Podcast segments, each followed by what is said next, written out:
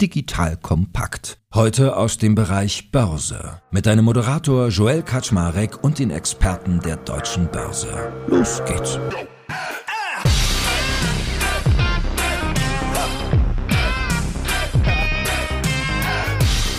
Hallo Leute, mein Name ist Joel Kaczmarek. Ich bin der Geschäftsführer von Digital Compact und heute habe ich wieder an der Seite den lieben Peter Fricke von der Deutschen Börse. Und ihr wisst, wir unterhalten uns hier immer über Börsenthemen, sowohl während eines Börsengangs als auch danach, aber vor allem auch davor.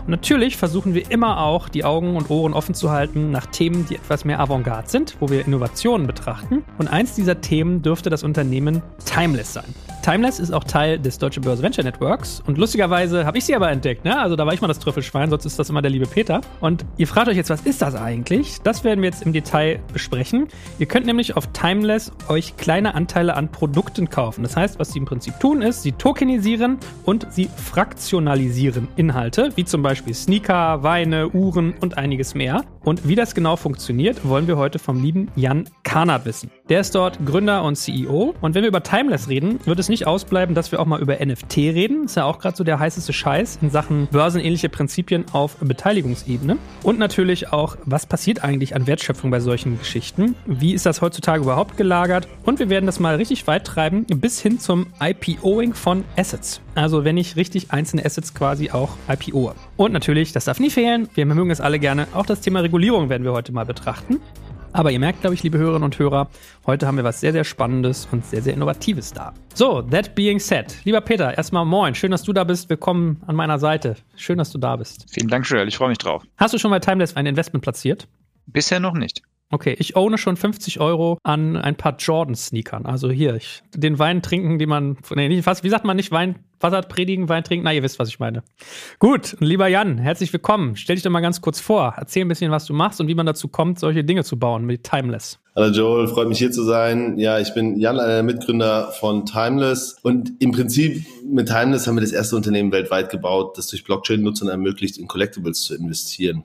Und bei uns ist es so, dass du ab 50 Euro Anteile, wie du schon gesagt hast, an Uhren und Oldtimern und Kunst und bald auch Non-Fungible Tokens erwerben kannst und eigentlich mittelfristig jetzt auch ab Ende September das ganze Thema traden kannst, worum es wahrscheinlich jetzt auch sehr spannend ist mit dem Thema Deutsche Börse hier in der Kombination in diesem Podcast. Im Prinzip haben wir das gelauncht, weil Status Quo ist nur sehr, sehr reichen Menschen oder nur sehr reiche Menschen die Möglichkeit haben, in die Asset-Klasse von Collectibles zu investieren. Status quo sind das reiche, meistens alte und meistens auch weiße Männer, die im Prinzip sich besondere E-Type Jaguars kaufen, die sich besondere Uhren kaufen, die sich besondere Kunst kaufen. Und zwangsläufig war das eine Asset-Klasse, die unglaublich gut performt hat über die letzten zehn Jahre und sogar 20 Jahre. Und somit sind wir angetreten, um das zu ändern. Wir wollen es für Leute available machen und beziehungsweise auch affordable über 50 Euro pro Share und aber vor allem auch tradable. Also das heißt, ein großes Problem ist die Liquidität in diesem Markt, weil wenn wir beide uns jetzt hinsetzen, Joel, und sagen, okay, wir wollen unbedingt ein Banksy-Bild kaufen, äh, das kostet 120.000 Euro, wir haben uns total verliebt, dann wäre das höchstwahrscheinlich zum Thema Diversifizierung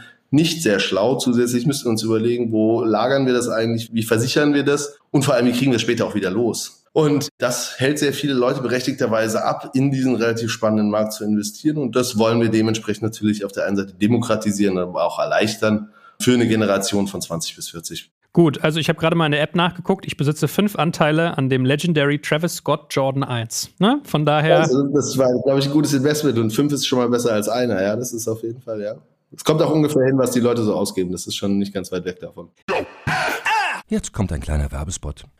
Aufgepasst! Wusstest du, dass HR-Teams heutzutage mit mehr Aufgaben denn je konfrontiert sind? In der aktuellen Studie HR Trends, die Zukunft der Personalarbeit 2024 von Sage, wurden HR-Teams aus sieben verschiedenen Ländern und über 20 Branchen befragt, um top aktuelle Insights in der Entwicklung des Personalwesens zu geben. Sage entwickelt HR-Tools und Software für dein Unternehmen, um Lohnabrechnungen, Personalmanagement, Buchhaltung und mehr zu vereinfachen. So, und die Studie von Sage zeigt unter anderem, dass ganze 91% der HR-Teams angeben, dass ihre Arbeit Arbeitsbelastung im letzten Jahr zugenommen hat, aber gleichzeitig glauben 79 Prozent der Befragten, dass Automatisierung ihre Prozesse zukünftig verbessern und Zeit sparen kann. Ebenfalls spielt auch KI eine große Rolle. Derzeit nutzen etwa ein Drittel bereits Chatbots wie ChatGPT in ihren Prozessen und circa drei Viertel der PersonalleiterInnen sind sich bereits sicher, dass KI die Arbeitsweise im HR revolutionieren wird. Du merkst, die Studie ist vollgepackt mit Statistiken, überraschenden Erkenntnissen und Tipps für HR-Führungskräfte, die vorankommen wollen und zeigt eine Momentaufnahme der sich stetig wandelnden Rolle von HR heute. Am besten schaust du dir die Studie HR-Trends, die Zukunft der Personalarbeit 2024 selbst an. Unter digitalkompakt.de slash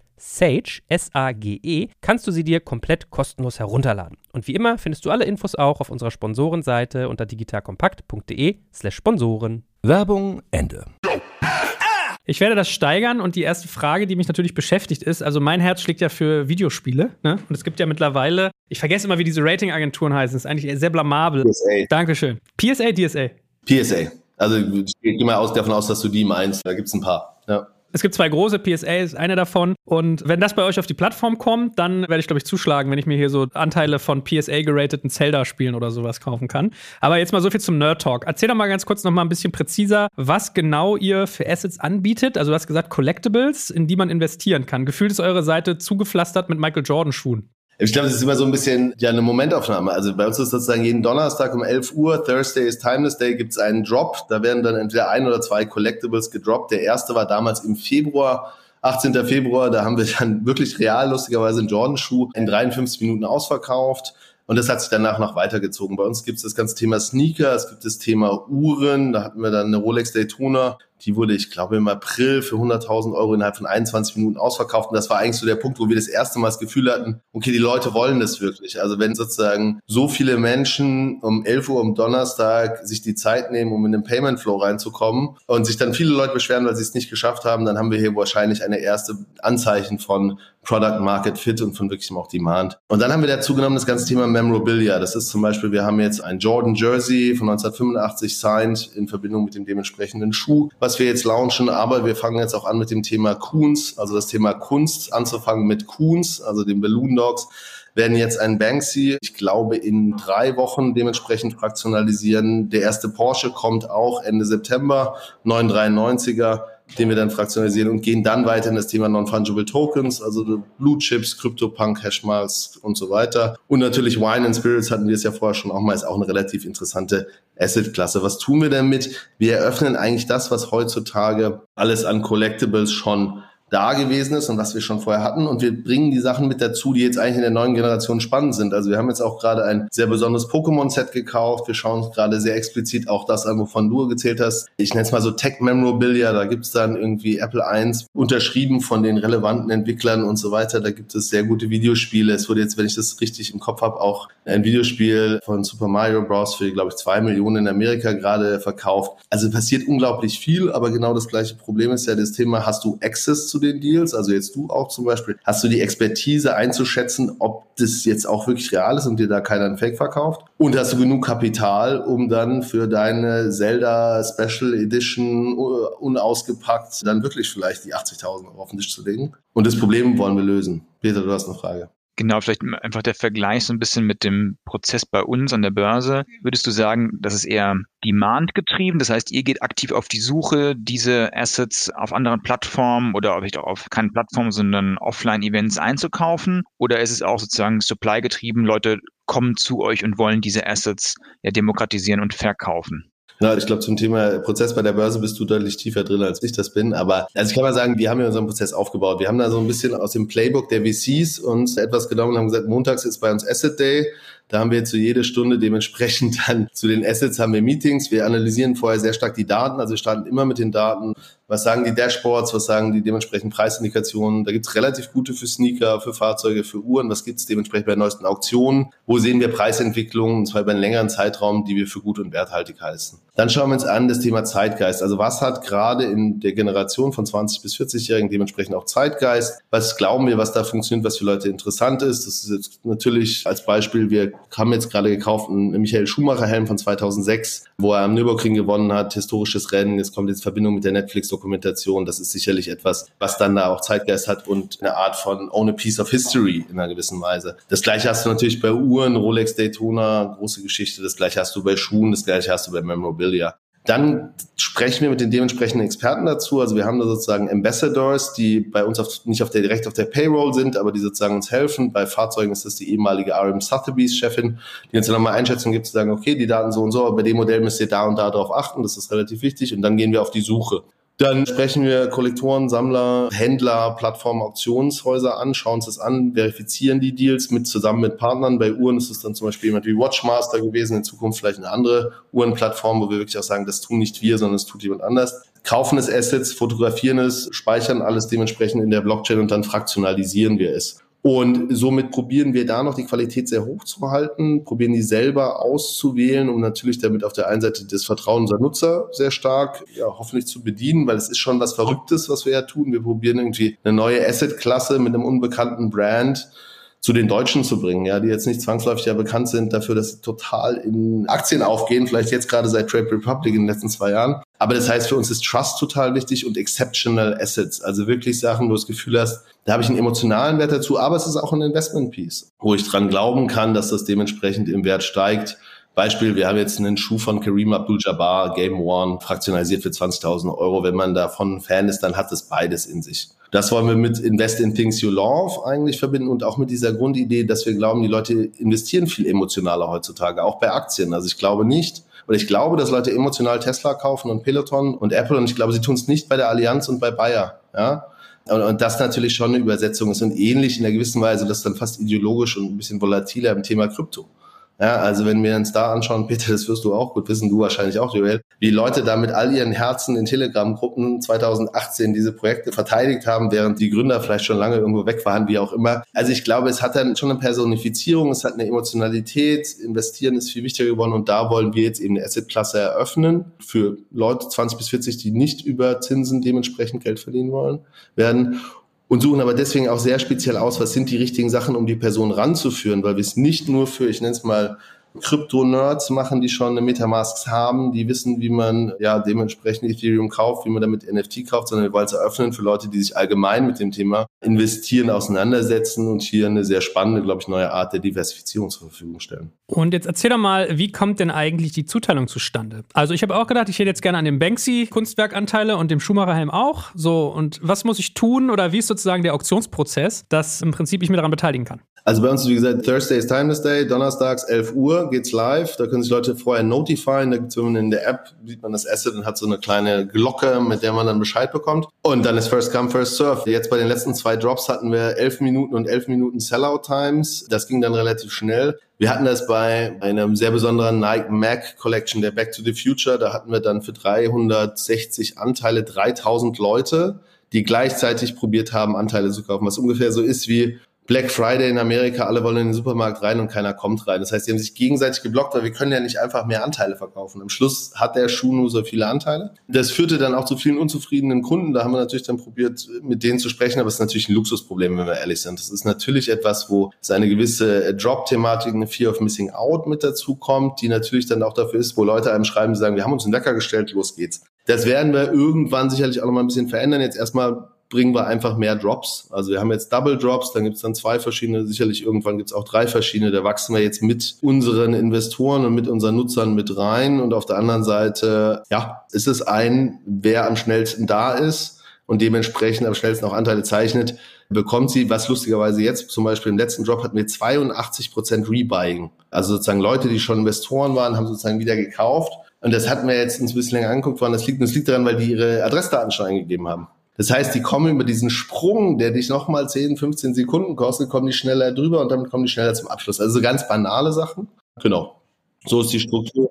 Aber hast du nicht auch, also ist ganz interessant, bei mir ist der Donnerstag immer noch aus Mickey Mouse Zeiten als der Donnerstag abgespeichert. Ihr macht ihn jetzt zum Timeless Donnerstag. Aber hast du nicht auch trotzdem, um gerade diese Nutzerfrustration niedrig zu halten, irgendeine Form von, ich sichere dir Asset-Klassen quasi vor, dass du so eine Art Vorkaufsrecht hast, wenn du neu bist zum Beispiel? Also wir haben verschiedene Themen dabei. Also so haben wir erstmal als allererstes angefangen. So, dann gab es das Thema, dass wir zum Teil Early Access gegeben haben für Leute, die super unzufrieden waren in einer gewissen Weise. Okay, wir geben dir jetzt eine Möglichkeit, früher in den Asset rein zu investieren, damit diese ganze Stressfulness ist. Das tun wir aber manchmal und manchmal tun wir es auch nicht. Also bei den Banksy würden wir es wahrscheinlich nicht tun, weil wir auch sagen, das ist in der Hinsicht nicht fair. Was wir jetzt auch haben, und ich glaube, das ist das, worauf du ansprichst, dass wenn man neu reinkommt, dass man dann für eine begrenzte Zeit eine Möglichkeit hat, Anteile an einem Asset zu kaufen. Das kannst du dir aber nicht ausruhen. Da kannst du nicht schreiben, cool, danke für den Schuh, ich würde aber gerne lieber Banksy haben. Es liegt daran, weil wir halt festgestellt haben, dass relativ viele Leute eine hohe Frustration hatten, wenn die am Samstag runtergeladen haben, sich registriert haben. Donnerstag kam das, denen war nicht klar, dass das so ein Hauen und Stechen ist. Dann haben sie es probiert, dann haben sie gedacht, okay, nee, war einfach nur blöd, war ein bisschen langsam, haben es am nächsten Donnerstag nochmal probiert. Und dann haben sie uns eine ziemlich lange, ziemlich ausführliche E-Mail geschrieben, die auf der einen Seite anfing mit, ey, ich finde die Idee total toll, ich würde es total gern machen hin und her. Und dann fing der aber ein Shitstorm an. Ja, also so positiver Shitstorm. Also ich muss zugeben, ich habe noch nie so viel Resonanz auf ein Thema bekommen von ganz vielen Seiten, von den Usern, von den Investoren, auch von den eigenen Mitarbeitern. Ich glaube in einer guten Weise. Aber der, der erzählte dann schon so, ey Leute, ganz im Ernst, also ich wäre hier bereit, ich weiß es nicht, 5000 Euro auszugeben. Wir haben jetzt gerade vorgestern wieder eine neue bekommen.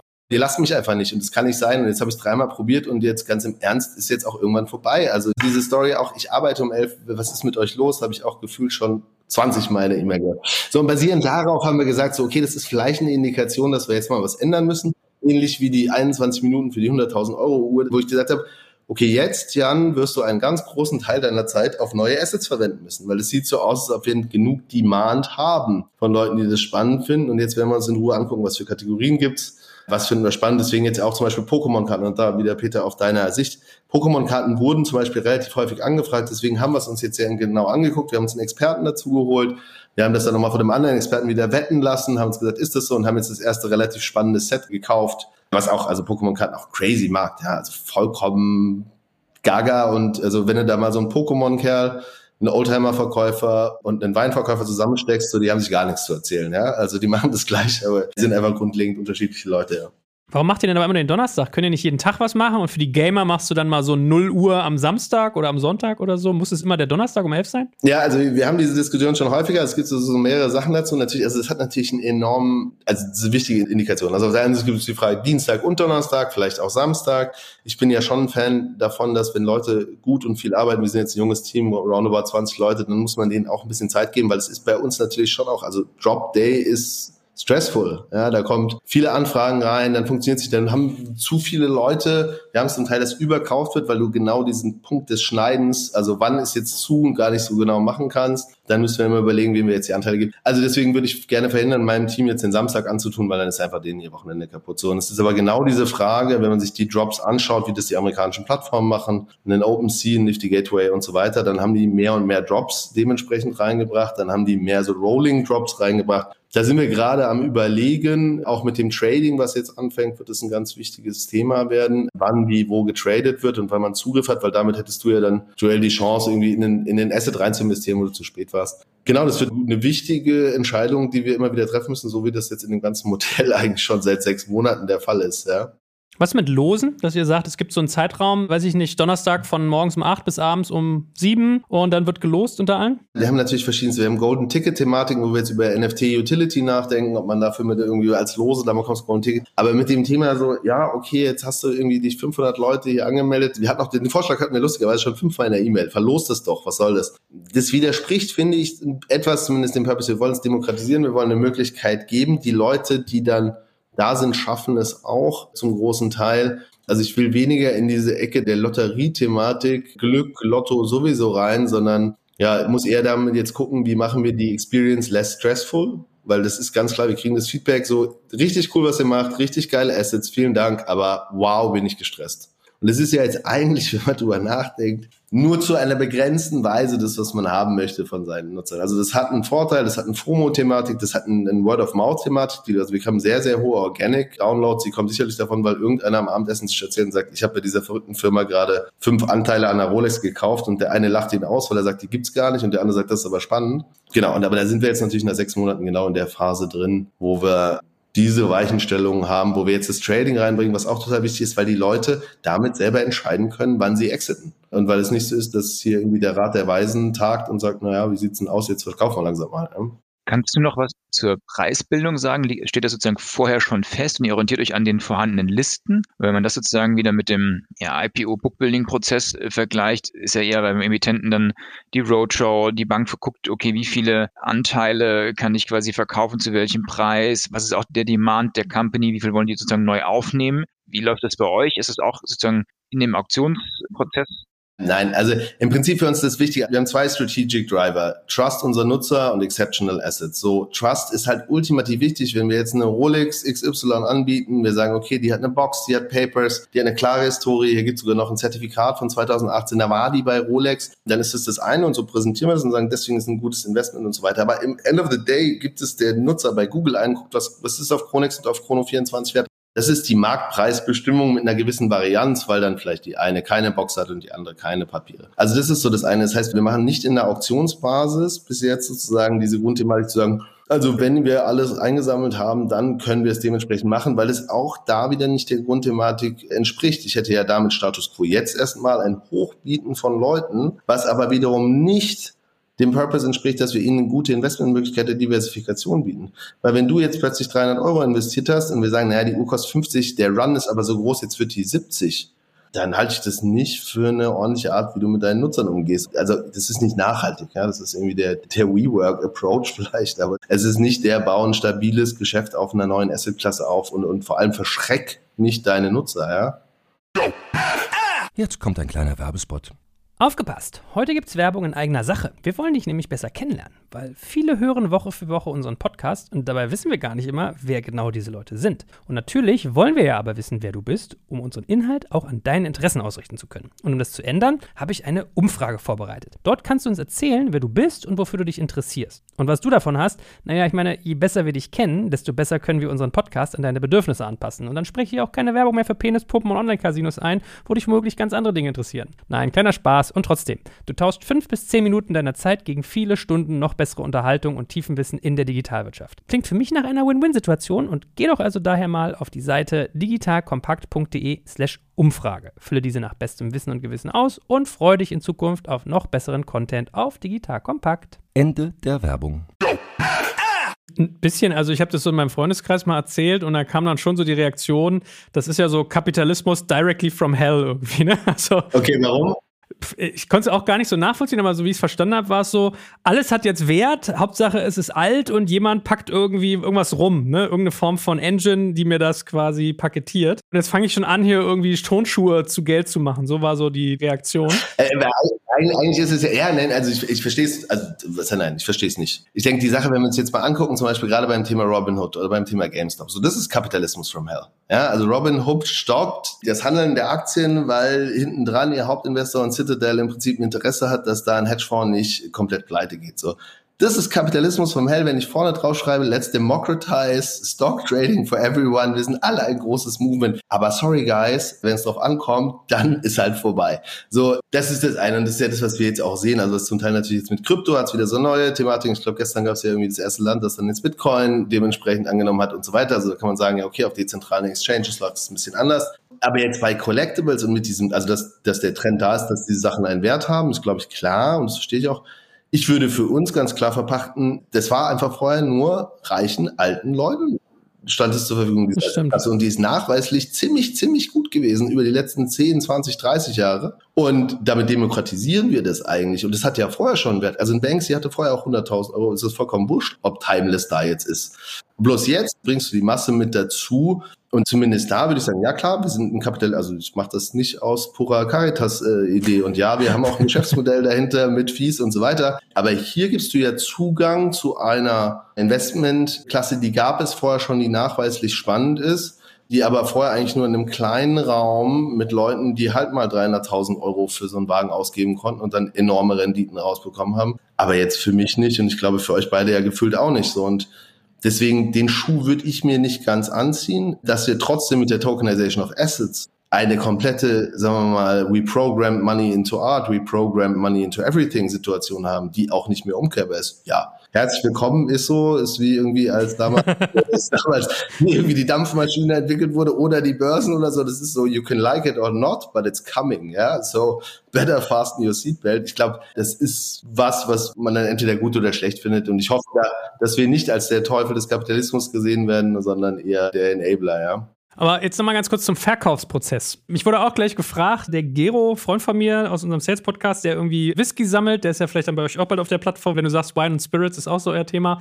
Und der meinte so, okay, wann findet denn der Verkauf statt? Also ist es so, dass ihr das Asset als Ganzes verkauft und dann gibt es quasi eine Ausschüttung an jeden, der Anteil hat? Oder kann ich das jederzeit traden als Nutzer von euch? Genau, also ab jetzt Ende September geht es Trading live, dann wird es die ersten Trading-Windows geben, weil du damit dann selber die Möglichkeit hast. Du stellst dann ein, sagen wir mal, du hast zehn Anteile gekauft, auf 50 Euro, du sagst, Mensch, ich will fünf verkaufen, kaufen, ich stelle den Preis 60 Euro ein und dann kommt der Peter und sagt, Mensch, ich will das kaufen, super, alles klar. Damit hast du deine eigene Exit-Option. Warum ist das wichtig? Psychologisch, glaube ich, ist total wichtig, weil du irgendwie nicht da drin hängst und dann sich da oben irgendwie irgendjemand überlegt, wann kann ich das verkaufen. Und auf der anderen Seite haben wir jetzt die ersten Umfragen, wo 60 Prozent sagen, ja, also ich will Trading schon machen, aber erstmal behalte ich. Also ich bin sehr gespannt, wie viele Leute eigentlich ihre Aktien auf den Markt geben. Aber dass sie die Chance und dass man dem Nutzer die Möglichkeit geben muss, halte ich für absolut undis also undebatable. Im Prinzip unser Plan ist, die Assets zwischen 24 bis 36 Monate zu halten, zum Teil vielleicht auch länger, wenn die Indikation es hergibt und sie dann zu auktionieren da war, glaube ich, ein großer Teil auch von dem gesamten Modell. Wir haben halt Sauschwein gehabt mit dem Timing. Ja? Also es war irgendwie, als wir live gegangen sind, Wall Street Bets,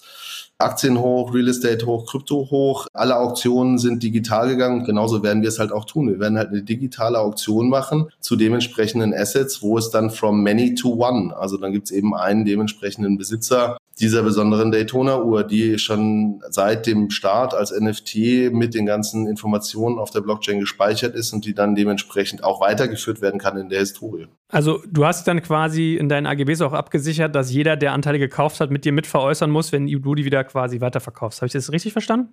Es gibt ja, es gibt gewisse Grundthemen darunter, wo wir im Prinzip, wenn wir unter dem Ausgabepreis sind, nochmal 50 Prozent der Leute zustimmen müssen. Ja, das ist dementsprechend der Fall.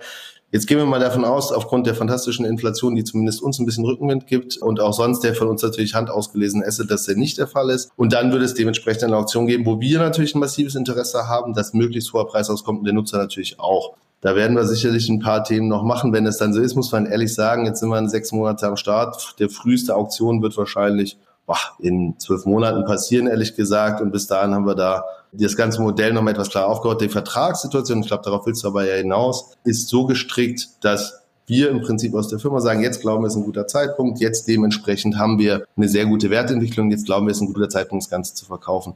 Wichtig dabei, uns ist natürlich enorm daran gelegen, positive Stories mit unseren Nutzern zu fabrizieren, anstatt zu sagen, ja, es war leider schade, aber wir wollten jetzt gern dringend mal was veräußern. Also wir glauben ja enorm daran, dass diese Early Adopter, die jetzt so verrückt waren, 1000, 2000 Euro in Portfolios hier reinzustecken und noch mehr, als Ambassadors eigentlich da draußen rumlaufen. Also das Letzte, was ich jetzt tun werde, ist zu sagen, ach komm, lass den Jordan mal schnell verkaufen. Aber helfen mir mal auch so bei der Einschätzung dieser Asset-Klassen, was die Renditechancen angeht, weil ich mache jetzt mal ein, mal ein flachsiges Beispiel. Ich erinnere mich noch, als ich ein Kind war, war so der heißeste Scheiß auf Flohmärkten so Ü-Eier zu kaufen. Also es war wirklich verrückt. Und heutzutage interessiert sich da keine Sau mehr für. Und es kann ja bei euch genauso passieren. Ja, jetzt kommt irgendwie raus, keine Ahnung, Michael Jordan hat fünf Jahre lang kleine Kinder im Keller gehalten oder so. Das ist einer meiner Helden, das wird der nicht machen, ja. Aber lass mal sagen, der hat irgendeinen Shitstorm oder so. Dann sind die instant pulverisiert. Also wie viel Volatilität hat man denn bei dieser Asset-Klasse und wie viel Rendite? Also erstmal, du sprichst einen enorm wichtigen Punkt an. Also du willst eigentlich eine minimierte Ab Abhängigkeit zum Teil von Personen, du willst eine größere von Marken. Also ein Rolex kann so einen Skandal nicht haben, ja, ein Porsche auch nicht und so weiter. Das ist ganz wichtig. Also, naja, also zumindest nicht das mit den Kindern im Keller. Äh, das meint. Ja, also, also, ja, das ist ja schon the worst thing that can happen. So look at R. Kelly, ja, boah, da habe ich jetzt gerade mal wieder eine Headline gelesen, da wurde mir nur schlecht von. Also ich glaube, das ist das eine so Personenrisiko. Das andere ist Du schaust ja natürlich an, okay, was ist wirklich ein Blue Chip Collectible, woran liegt es und so weiter. Man muss sich sehr klar anschauen, dass es in den Collectible-Klassen sehr stark wiederum darauf ankommt. Das heißt, ich kann jetzt mal ein Beispiel geben. Wir haben jetzt eine Uhr, das war sogar unsere zweite Uhr. Ich hole die mal ganz kurz hier hoch, die Bewertung. Das war die Royal Oak 5402. Die hatten wir ausgegeben, ich glaube im März, ja hier im März. Und die ist seitdem enorm gestiegen im Wert. Das liegt an verschiedenen Punkten, weil es sehr, sehr hip geworden ist, dieses Modell wieder, weil wir ein sehr, sehr gutes Modell, also nicht nur von vor drei Jahren, sondern gefühlt, ich glaube, von 1981 hatten, weil wir sehr gute Papers haben. So, die hat bis jetzt 46 Prozent gemacht aus den jetzigen Analysen, wenn man sich anguckt, zum Thema Auktionen und was sie dementsprechend auf großen Watch-Plattformen wert ist.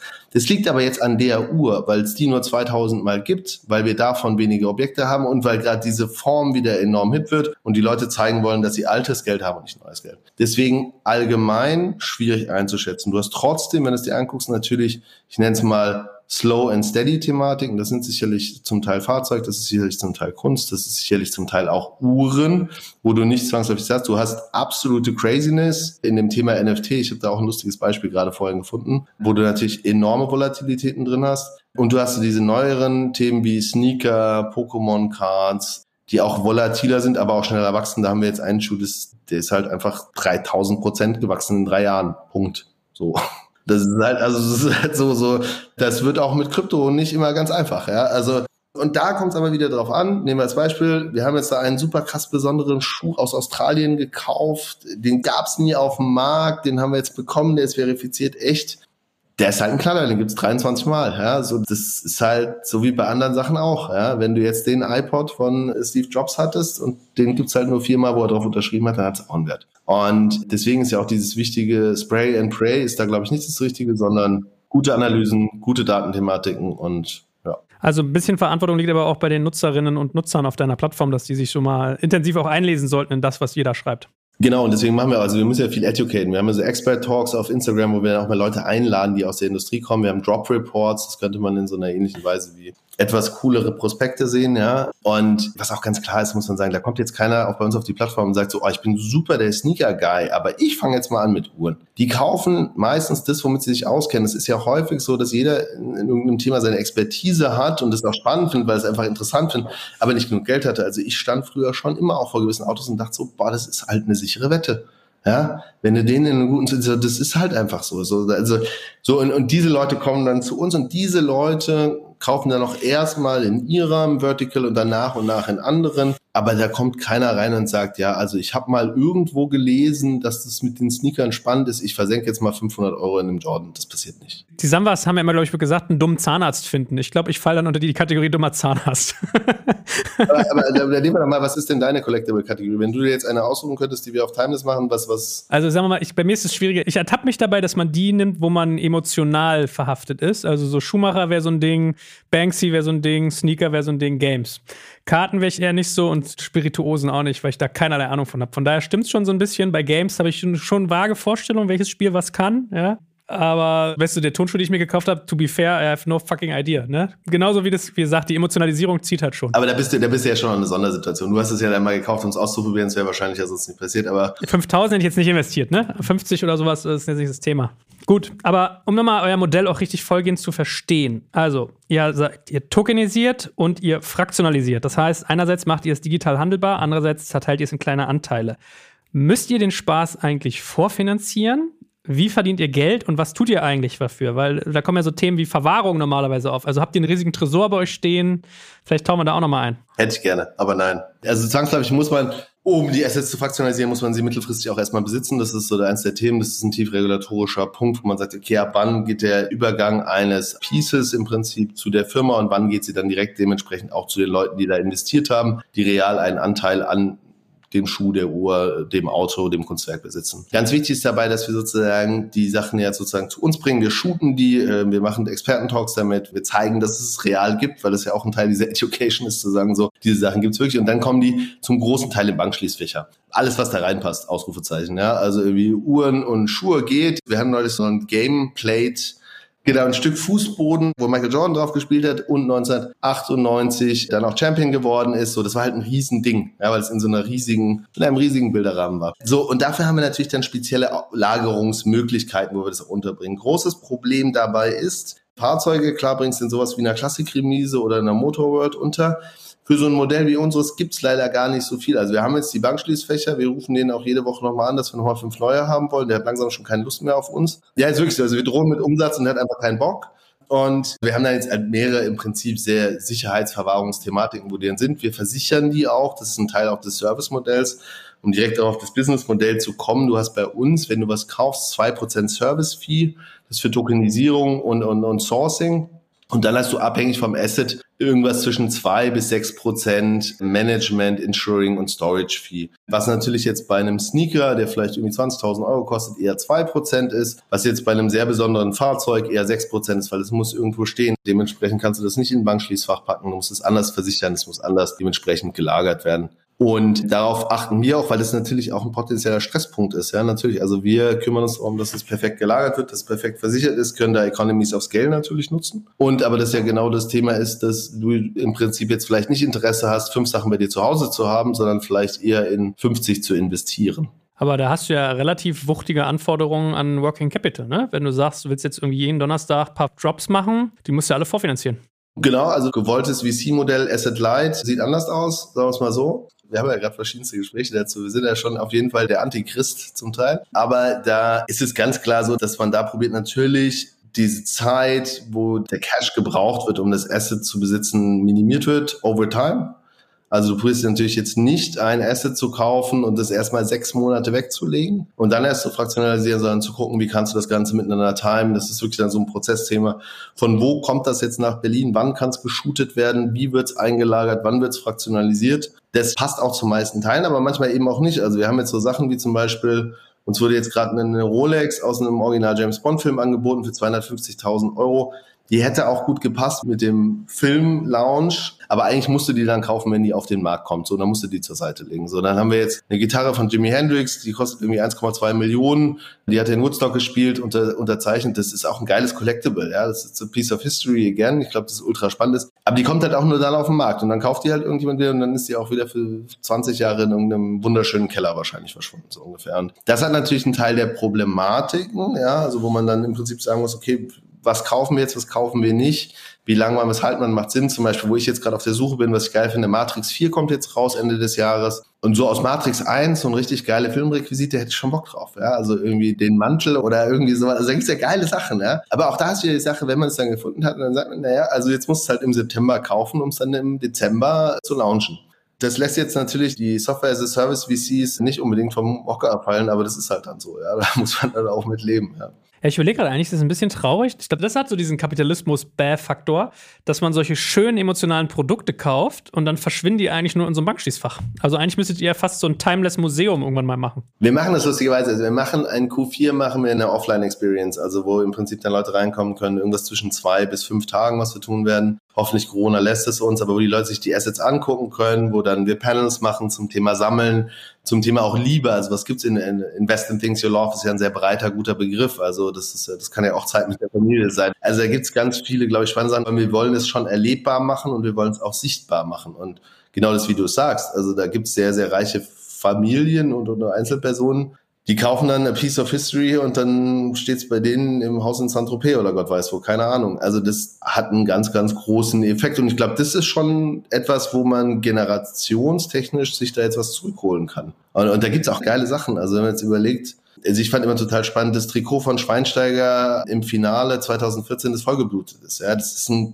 it's a piece of history, ja der DBS aus Casino Royale, das ist a piece of history. Der sollte auch lieber mal 2000 Bond-Leuten gehören und nicht nur einem. Aber auch, auch andere äh, besondere Momente, die man irgendwie in einer gewissen Weise besitzen kann, die eine Verbindung aus Emotionalität, aber auch Investment mit sich tragen, auch die sollten ja zumindest eine Möglichkeit haben, dass man die als Gruppe besitzt und eben nicht nur die Hasso-Platten hast dieser Welt oder Gott weiß wer. Ja. Werbung Aufgepasst! Das Jahr 2024 ist schon voll im Gange und jetzt heißt es neue B2B-Leads gewinnen. Du möchtest deine Sales Pipeline so schnell wie möglich voll haben und deshalb empfehlen wir dir an dieser Stelle unseren Partner SalesViewer. Wer nicht weiß, was SalesViewer macht, hier eine kurze Erklärung. SalesViewer entschlüsselt Unternehmen, die deine Webseite besuchen und zeigt diese in Klarnamen an. Du siehst also ganz genau, wer eure Webseite besucht und wofür sich diese potenziellen Kundinnen interessieren. Und damit hast du ja wirklich ein mächtiges Werkzeug in den Händen, weil du diese Unternehmen dann zielgenau ansprechen und einfach zu neuen Kundinnen machen kannst. Dein Marketing und Vertrieb werden das für die B2B-Lead-Generierung feiern, sage ich dir. Und du bist damit auch in guter Gesellschaft, denn Marktführer wie Stepstone, Jochen Schweizer, Sport5 oder Avato Systems setzen bereits auf SalesViewer und generieren damit täglich neue B2B-Leads. Wie so eine Registerkasse eigentlich, wo es immer klingelt, wenn du wieder eine neue Brand identifiziert hast, die sich für dich interessiert und die du jetzt einfach pflücken kannst. Daher, wenn das für dich interessant ist, dann teste SalesViewer doch einfach mal kostenlos. Alles, was du dafür wissen möchtest, findest du unter folgender Weiterleitung: digitalkompakt.de slash salesviewer. Und wie immer verlinke ich das auch auf unserer Sponsorenseite unter digitalkompakt.de slash Sponsoren. Das war's mit dem Werbespot. Also jetzt hast du ganz oft auch das Wort NFT gesagt. Kannst du mal Menschen, die davon noch nie etwas gehört haben, erklären, was das ist? Sehr gerne. Das ist immer wieder ein spannender Prozess. Also NFTs zwangsläufig sind sowas wie ein digitaler Twin. Das heißt sozusagen abgespeichert in der Blockchain mit allen dementsprechend auch Informationen dazu. Das kann ein pur digitales Asset sein. Den meisten wird bekannt sein das Thema People, 69 Millionen über Christie's verkauft. Es kann aber auch der digitale Twin eines realen Assets sein, also wie jetzt bei uns in einem Porsche oder dementsprechend einer Uhr oder dementsprechend einem Sneaker. Das Interessante an NFTs ist sozusagen Non-Fungible Token, klar identifizierbar. Das heißt, wenn der Joel sich jetzt einen CryptoPunk gekauft hat, zum Beispiel den 9052 CryptoPunk, dann ist es klar, dass das Joels ist. Und das ist in der Weise auch dann, ja, sagen wir mal, nicht anzweifelbar, aber zumindest relativ eindeutig, wer dieser Besitzer ist, dezentral festgehalten auf einer der verschiedenen Protokolle. Revolutionär an dem Modell ist diese sagen wir, Trust Transparency Thema, was damit kommt, aber auch das Thema der Royalties, weil du eigentlich dadurch durch Künstlern die Möglichkeit gibst, an ihrem kreierten Kunst möglicherweise auch lebenslang Royalties zu bekommen. Also jedes Mal, wenn es wieder aufs Neue verkauft wird, irgendwas zwischen 10 oder 15 Prozent oder wie er es vorher eingestellt hat, 5 oder 20. Aber du damit natürlich gerade in dieser Creator Economy ein enormes Problem löst, das, wenn wir jetzt mal nachdenken, bei Van Gogh zum Beispiel schon der Fall war. Der ist ja schwer arm gestorben und die Familie wäre wahrscheinlich sehr reich gewesen, wenn es damals schon NFTs und Royalties gegeben hätte. Und damit kannst du sozusagen der Creator Economy einen enormen Mehrwert bieten und du hast aber natürlich auch enorme Vorteile, weil wie we program money into art. Ja, that's what it is. Ja, du hast die Verbindung von Kunst und dem Finanzmarkt. So, und jetzt hier könnte Joel jetzt einer deiner Freunde wieder sagen, das ist der Teufelskapitalismus. Ja, ist er zu einem Teil, muss man ganz klar sagen. Ich habe hier mal vorher schon einen NFT rausgesucht, der 9052. Ja, ich fand den einfach zu krass, ich muss es aber sagen. Der wurde verkauft. 7.1.2021 wurde der gekauft für 22.000 Dollar. Ja, 18 ETH. Und der wurde jetzt vor elf Tagen, 27.8. wurde er verkauft für 500 ETH, also 1,4 Millionen Dollar. so. Und das kann man nachvollziehen. Das kann man jetzt halt nachvollziehen. Das hat halt, das hat halt eine Wertsteigerung gehabt, ja, von 22.000 Dollar auf 1,4 Millionen. Das sind 80.000 Prozent. Und zwar nicht overall, sondern im Monat, die sozusagen dann für diesen wahrscheinlich irgendein reicher General Partner von einem VC in einem Valley gekauft oder Gott weiß was, ja. Also da sozusagen eine spannende Art, wie natürlich dann da uns gemacht haben. Das ist ein extremes Beispiel. Aber natürlich haben wir hier die Mischung aus Kunst und Finanzmarkt und mit with all the downturns it has, but all the positive stuff as well. Aber habe ich es richtig verstanden? Es muss immer ein realweltliches Vorbild für so ein NFT geben? Nein, muss es nicht. Also es gibt jetzt genauso, also CryptoPunks sind ja ein pur digitales Thema, da gibt es natürlich auch ein paar reale, also es gab ja sozusagen damals, ich glaube im ZKM die erste Ausstellung zu CryptoPunks, aber zwangsläufig kann ein Non-Fungible Token und ist zum großen Teil auch komplett digital. Das ist auch das, was man jetzt auf OpenSea sieht oder einem Nifty Gateway oder einem SuperRare.com. Was du aber mittlerweile hast, und es geht ja eher in dieses Thema Tokenization of Assets, also eine Tokenisierung, eine Transparenz und eine Handelbarkeit, die dann über dementsprechende Plattformen passieren. Das nimmt immer mehr Gestalt an. Das kann in Zukunft Maschinen sein. Das kann in Zukunft für das ganze Thema Green Tech ultra spannend sein. Was wir jetzt hier eigentlich haben mit NFTs, so der erste Use Case, den Leute verstehen, die vorher sich mit dem Thema nie auseinandergesetzt haben. Das ist erstmal, wo man sagt, ach, dafür brauche ich das. Also, wo ich das sonst immer gehört habe, war, dass, glaube ich, Fußballvereine viel drüber nachdenken, so Sammelkarten digital abzubilden, ne? Aber, also, Peter, vielleicht kannst du dazu nochmal was sagen. Also, was ich da bis jetzt gesehen habe, war so grottig und so schlecht umgesetzt. Also, das war wirklich, da haben die sich von irgendeiner schlechten Agentur irgendwas erzählen lassen und dann gefühlt, also zumindest das, was ich bis jetzt an Token Economics bei Fußballvereinen gesehen habe, obwohl man so coole Sachen machen kann. Du hast so engaged Fans, du hast so Leute, die eine Aktie kaufen bei Dortmund und sonst was. Aber das, was bis jetzt ich da gesehen habe, war weit entfernt von dem, was potenziell möglich ist. Und aber was ganz kurz total spannend ist, dieses Thema NFTs und Utility, super spannend. Also das Thema, ich baue eine Utility in ein NFT ein, das ist irgendwie deine Konzertkarte und damit kannst du jetzt auch einmal im Jahr mit Joel einen Videocall haben und äh, du kannst ihn potenziell auch weiterverkaufen, weil vielleicht will jemand anders mal einmal im Jahr den Joel Videocall haben etc. Also das ist so spannend, was du mit Sport da machen kannst, mit Momenten NBA Top Shots. Und was ich da von Juve, Juve Coin hat, glaube ich, einen rausgebracht und irgendjemand, ah, das war also das Papier nicht wert, auf dem es geschrieben wurde, ja. Aber ich weiß nicht, wie siehst du das denn?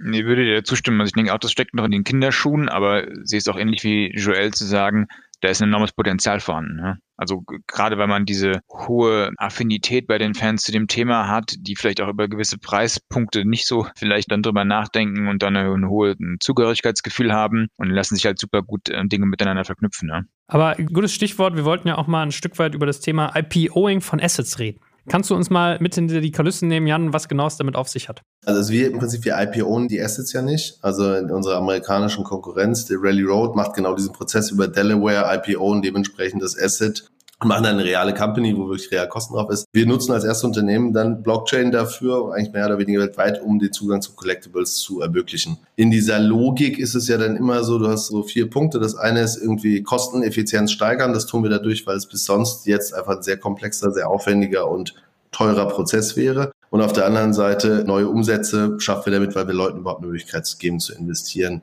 Somit bei uns passt IPOing auf Assets nur in der sehr weiten Form. Bei den amerikanischen Firmen wie With Otis oder Rally Road passt es. Bei uns aber eigentlich nicht so weit. Ich meine, Peter, du bist doch da der Profi drin. Wann macht es Sinn, ein Asset zu IPOen? Die Kosten dafür, die stehen ja eigentlich in keinem Verhältnis. Ja, ich habe auch gerade drüber nachgedacht. Ich finde, so weit, zumindest was ich jetzt in den letzten 45 Minuten auch über euch gelernt und verstanden habe, ist das eigentlich gar nicht. Weil was ist eigentlich ein IPO? Das ist die, die erstmalige Anbieten von Anteilen in der Öffentlichkeit.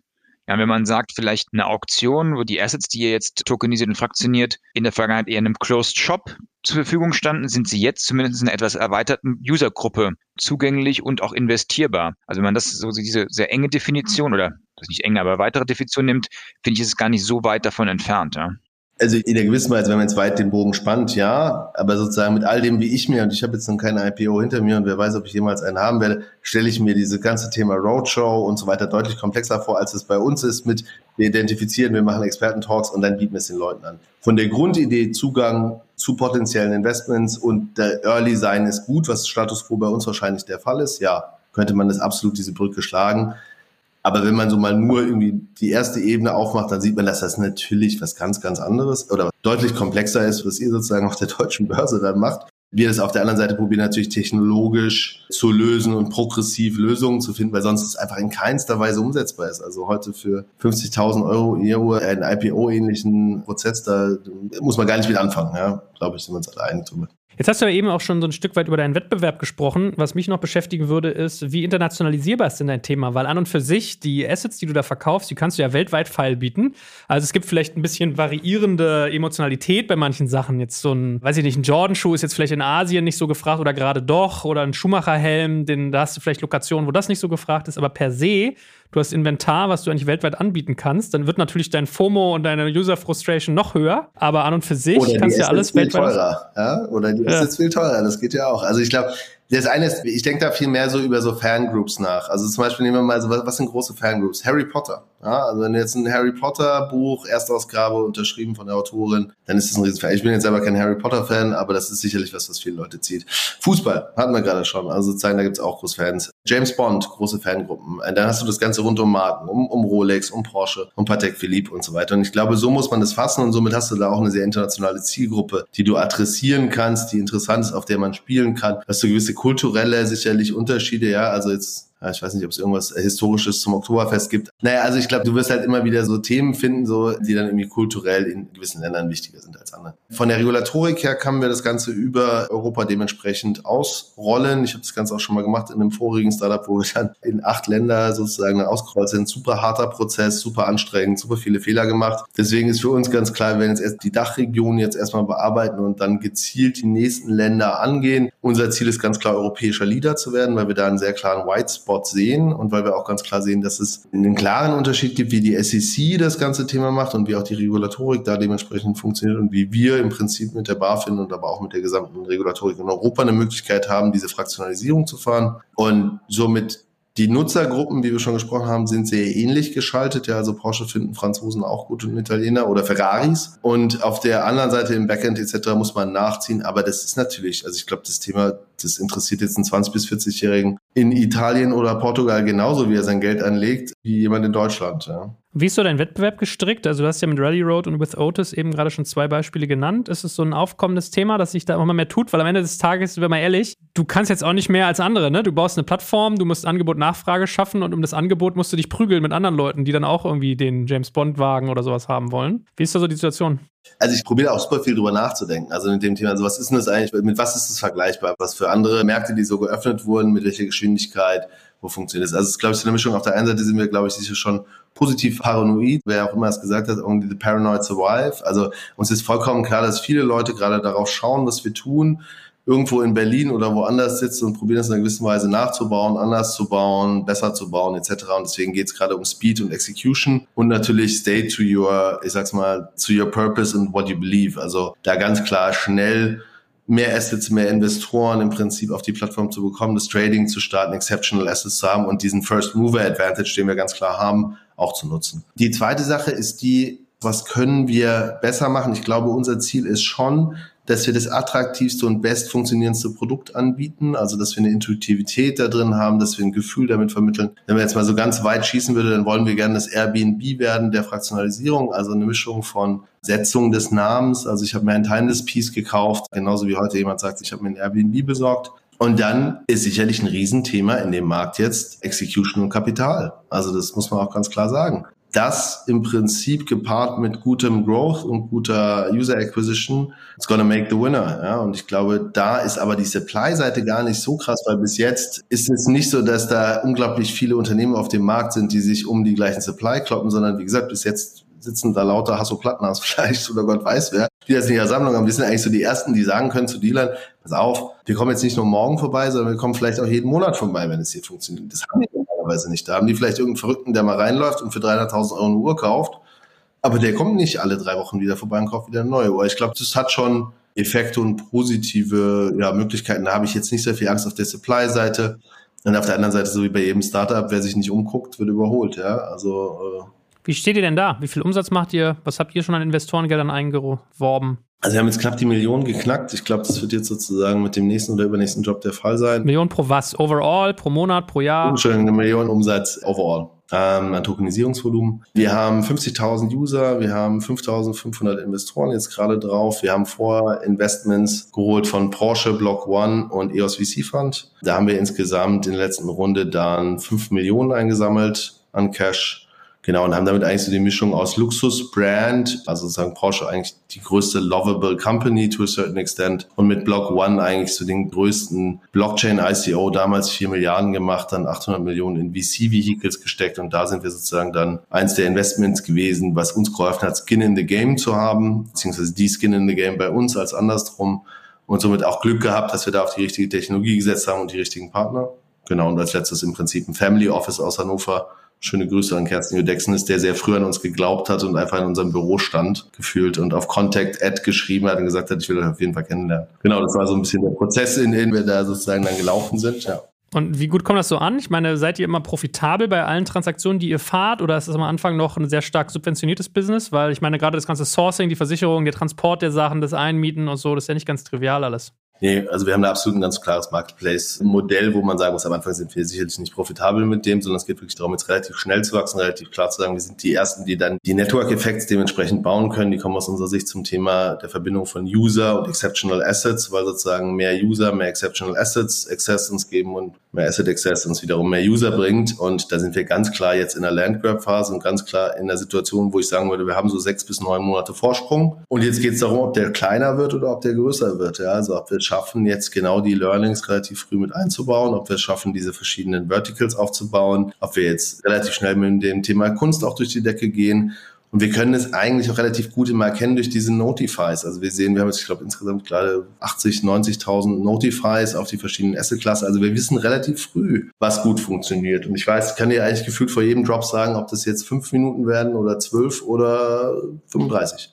Letzter Punkt, von uns allen geliebt, weil du vorhin Regulierung angesprochen hast. Ist es bei dir relativ plain vanilla, was du da mit der BaFin ausdealen musstest, oder war das ein langer Prozess? Es war ein langer Prozess. Ich glaube, wir hatten auch so, so, so, schon echt ein bisschen Pech. Also wir haben das Ganze dann angefangen, bei der BaFin anzufragen. Dann war erstmal, glaube ich, unser, unser, unser Ansprechpartner krank und dann war der im Urlaub und das war auch, das passiert halt eben, das war irgendwie August oder sowas. Und dann kam Wirecard. Und das heißt sozusagen, also in unserem Prozess poppte dieser Wirecard-Skandal auf, der natürlich dann äh, verständlicherweise unser Anliegen nicht ganz nach oben geschoben hat. Ansonsten haben wir da eigentlich einen sehr guten, sicherlich nicht total schnellen, aber auch verständlich okayen Prozess gehabt, der jetzt auch immer wieder weitergeht, weil wir uns immer wieder über neue Themen unterhalten. Da muss man ganz klar sagen, ich mache jetzt ja schon zehn Jahre Startups, also ich habe sowas dann natürlich noch nicht erlebt. Also Finanzprodukte sind einfach was anderes. Da muss man sich einfach, hat man sicherlich in seiner Projekt-Timeline etwas, was man selber nicht beeinflussen, das kennt man ja sonst nicht so stark, aber im Prinzip sind wir da sehr glücklich mit dem, was dabei jetzt auch rausgekommen ist. Und es geht ja jetzt auch immer weiter. Also ich denke, es wird Peter auch bestätigen. Jetzt so in den nächsten 18 Monaten wird super spannend, was mit all diesen neuen Regulatoriken jetzt passiert. Das betrifft nicht nur uns, sondern das betrifft enorm viele Startups, das betrifft viele Fintechs. Ja, ich bin da selber gespannt. Und ich würde sagen, also da muss ich sagen, da habe ich enorm viel gelernt so in den letzten neun Monaten. So, da war ich vorher nicht so schlau und jetzt würde ich sagen, bin ich okay schlau über das Thema. Ja. Gut, letzte Frage. Peter, Jan, welche Assets müssen auf Timeless kommen, dass ihr euch einreiht am Donnerstag und selber mitbieten würdet? Was wären so eure Dream-Items?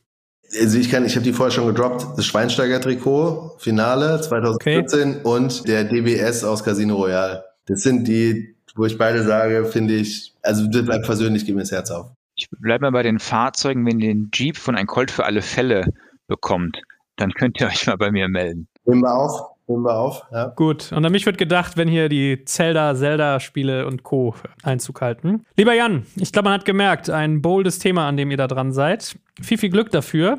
Danke, dass ihr uns mal mit hinter die Kulissen genommen habt. Und ja, wir sehen uns bestimmt regelmäßig an Donnerstagen virtuell zumindest wieder. Ha? Aber vielleicht auch ein Hinweis an alle, die zuhören. Natürlich keine Investment-Tipps, hier ganz zum Schluss nochmal gesagt. Disclaimer. Denkt ja. nach. Schaltet euer Gehirn ein, wenn ihr was tut. Ja. Fragt Profis. Ne? Cool. Danke dir. Vielen, vielen Dank, dass ich da sein durfte. Mach's gut, bis dann. Ciao. Bis dann, macht's gut, ciao. Danke fürs Zuhören beim Digital Kompakt Podcast. Du merkst, hier ziehst du massig Wissen für dich und dein Unternehmen heraus. Wenn du mit uns noch erfolgreicher werden möchtest, abonniere uns auf den gängigen Podcast-Plattformen. Und hey, je größer wir werden, desto mehr Menschen können wir helfen. Also erzähl doch auch deinen Kolleginnen und Kollegen von uns. Bis zum nächsten Mal.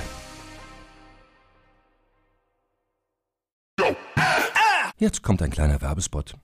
Aufgepasst! Wusstest du, dass HR-Teams heutzutage mit mehr Aufgaben denn je konfrontiert sind? In der aktuellen Studie HR Trends, die Zukunft der Personalarbeit 2024 von Sage, wurden HR-Teams aus sieben verschiedenen Ländern und über 20 Branchen befragt, um top aktuelle Insights in der Entwicklung des Personalwesens zu geben. Sage entwickelt HR-Tools und Software für dein Unternehmen, um Lohnabrechnungen, Personalmanagement, Buchhaltung und mehr zu vereinfachen. So, und die Studie von Sage zeigt unter anderem, dass ganze 91% der HR-Teams angeben, dass ihre Arbeit Arbeitsbelastung im letzten Jahr zugenommen hat, aber gleichzeitig glauben 79 Prozent der Befragten, dass Automatisierung ihre Prozesse zukünftig verbessern und Zeit sparen kann. Ebenfalls spielt auch KI eine große Rolle. Derzeit nutzen etwa ein Drittel bereits Chatbots wie ChatGPT in ihren Prozessen und circa drei Viertel der PersonalleiterInnen sind sich bereits sicher, dass KI die Arbeitsweise im HR revolutionieren wird. Du merkst, die Studie ist vollgepackt mit Statistiken, überraschenden Erkenntnissen und Tipps für HR-Führungskräfte, die vorankommen wollen und zeigt eine Momentaufnahme der sich stetig wandelnden Rolle von HR heute. Am besten schaust du dir die Studie HR-Trends, die Zukunft der Personalarbeit 2024 selbst an. Unter digitalkompakt.de slash